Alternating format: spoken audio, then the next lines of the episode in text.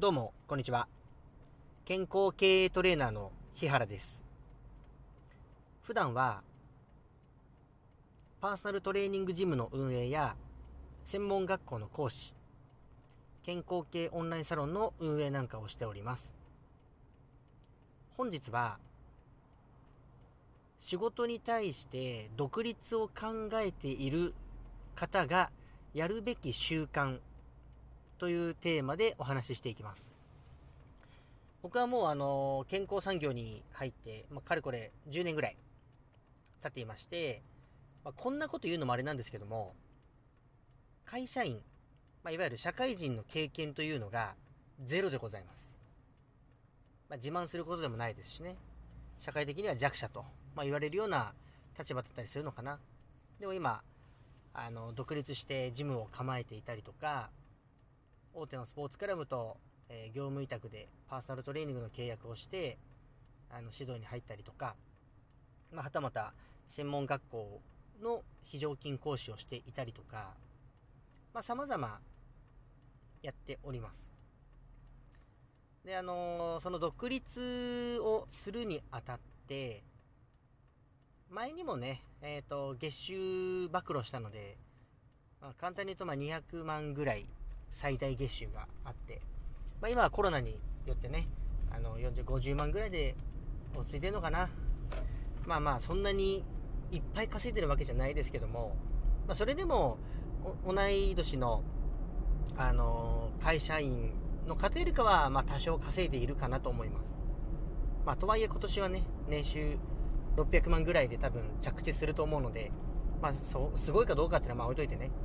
まあ、とりあえずそれぐらいまでに行くために、日頃からこういう習慣は作っておいた方がいいですよというのをお伝えしたいと思います。あのー結論から言ってしまうと、どの職種においても、まあ僕であればね、パーソナルトレーナーという品質を、まあやっぱ作るところから始めないといけないんですね。だから、うん、例えば、僕らの業界で言えば、まあ新しい論文を読んだりとか、あのそういうことをしていくと。まあだからクオリティをまず上げようというのが第一段階ですね。で、どんなものもそうですけども、社会に出てね、あの独立して、なんか新しい事業やったと。で、いわゆるトライアンドエラーをしていくわけですから、まあ成功も失敗もいろいろ積み重ねていくと思うんですけども、そうなった時に、やっぱりクオリティを変えていかないといけなかったりとか、柔軟に対応できないと、やっぱり淘汰されていくわけですね。あのー10年後に会社を設立して残っているのは6.3%だったかな、確か。という数字が出ているぐらい、あのー潰れる確率の方が圧倒的に多いんですよ。相当ですよね。ですから、まず第一に、最高の品質、最高のクオリティを作る。そのために、あの、毎日勉強するという習慣を作っていくのは絶対必要かなと思います。そして、二つ目。まあちょっとこっからが本題ですね。あの、まあ飲食店開こうが、まあ僕みたいにパーソナルトレーナーとして独立しようが、うん、開業医になろうが、これからの時代ね、やっぱり、どれだけその人、もしくはその組織を知っているかどうかというのが、一つの基準になっていくんですね。選ばれる基準になるんですね。だからあの僕がパーソナルトレーナーという仕事をして、あの今ありがたいことに、まあ、スポーツクラブがメインですけどね、あの業務委託で入っているパーソナルトレーニングさせていただいているジム、まあスポーツクラブか、スポーツクラブの中でのパーソナルトレーニング指導に関しては、めちゃくちゃマーケティングしたんですよ、昔。今はそんなにあの学校の授業とかもあるので、あんまり入ってないんですけど、まあそれでも、そこだけで20万ぐらいは稼げてるって考えれば、まあ一つの軸として結構でかいんですけども、とはいえ、うんと、まあ大体4、5千、5千人ぐらいそこに会員さんがいまして、で、僕が入った頃は、パーソナルトレーニングというものの認識がなかったんですね。あ、これ5年前です、5年前。で、あの、じゃあ僕パーソナルトレーナーとデビューしましたと。パーソナルトレーナーとしてデビューしました。というのがあったとしても、知らないんですよね。僕のことを。うんと、じゃあ僕が相当勉強しても、あの、これ先に言うと、クオリティはもうありきの話なんで、僕がパーソナルトレーナーとして、えっ、ー、と、18歳の時から、もうこれ専門学校に入ってる時から、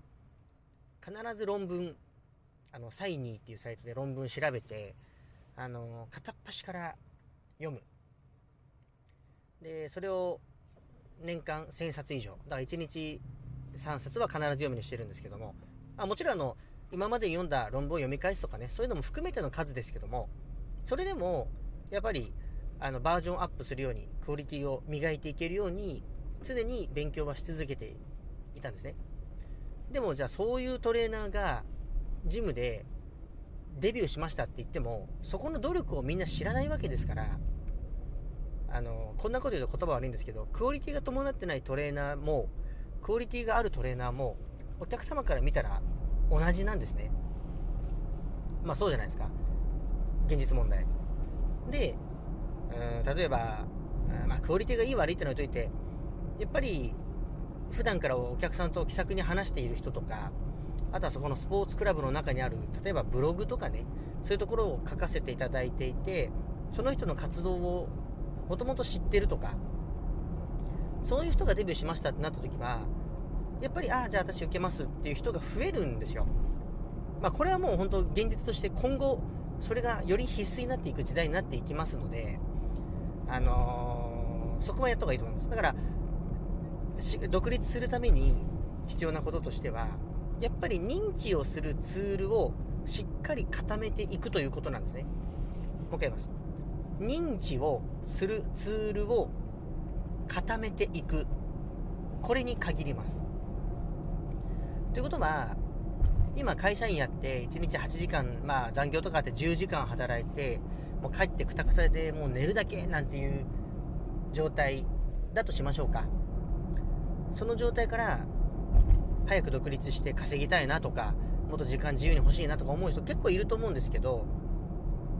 その状況から抜け出さないと無理じゃないですか。で、しかも1日寝る。というのを365日続けるということは何も成長してないなんなら何も考えてないから脳は退化していきますからどんどんどんどん老化になっていくわけじゃないですかそこから独立するって言ったって、まあ、独立はできますよ誰だってだけどそれを10年後20年後30年後に組織として残っているかどうかっていうと30年後なんかも0.02%とかですからね確か残っているのがそれぐらい独立って難しいんですで、もうもっと言うと、今残ってる大企業とかは、昔テレビがブームの時に、コマーシャルとか流していればみんな知ってたんですよ。ね。まあ、じゃ食品とかであればね、あの、ちょっと耳に残るフレーズの、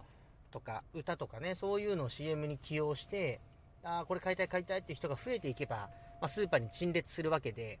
で、一度定着したものっていうのは人はなかなかそれを変えようとしませんから、あのー、テレビとかがね、その主流じゃなくなった時代でも、やっぱりコンビニとかスーパーとか行っても、飲み物とか食べ物のラインナップって変わらないじゃないですか。でもそこに新しく切り込んでいくってなったとすると、まあ、今コマーシャル例えばお金持ってて流したとしてもそんなに見てる人が少ないですからね。うん。だから結局何するかっていうと、やっぱり知ってもらう活動をちまちまとしていくことが必要なんです。だから独立しようと思ってる人は勉強しながら勉強しているような姿っていうのを SNS で随時発信するという習慣を作りましょうというのが今日のテーマですね。あのー、1日、まあ、1個でも投稿していけばさ、ゼロじゃないですから、ある程度効果はありますよ。まあでも、とはいえ、やっぱり今いろいろと僕は実験していますけども、そして分析してますけど、正直1日20個ぐらい投稿して、やっと1週間に1人問い合わせがあるかないかぐらいなんですよ。そういうものです。あとは世の中みんな投稿してますからね。だけど、それをしないって考えると、ゼロのままじゃないですか。その問い合わせの数を例えば100とかになったとしたら、食っていけるとなれば、もう今のうちに、まあ、問い合わせありなしっていうのは置いといて、そういう習慣を今のうちに作っておかないと、独立した時に苦労するのは自分なので、ね、あの、ぜひぜひ、あの、まずは1個、まずは1個毎日ね、だんだん2個、3個、4個増やして、僕は今そんな感じで20個以上は1日発信できてますので、あのご多分に漏れず、だいぶ僕は多忙です。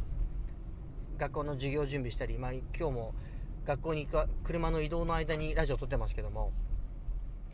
で、今本も書いてますから、あの、本の執筆も筆を進めていかないといけないですし、あの、まあいろいろとね、ちょっと芸能関係のこととかもね、事務所のこととかいろいろありましてね、あの、めちゃくちゃ忙しいんですよ。もちろん本業のパーサルも今日3本入ってますしね。うん。ではその間で移動中とかにこういうことできますしね、運転しながら、ね、そういう工夫をしてみたりとか、あのー、いろいろと発信の幅を広げる。ね。それをして、まあ、かつ勉強ももちろんね、した上での話ですから、でそこに時間もったいないですから、投稿するネタっていうのが、いろいろ考えて考えてって時間かかっちゃうのもったいないから、勉強をしたところとかを発信するでもいいと思うんです。まあ、とにもかくにも、習慣、発信の習慣を頑張ってつけていきましょう。まあ、今日はちょっと珍しく長くなりましたが、今日はこの辺りで失礼します。あ、あとあの、お便りとかね、質問とかぜひ送ってください。あと、いいねとか、ねぎらいとか、どんどんどんどん連打してください。はい。ということで、ここまで。バイバーイ。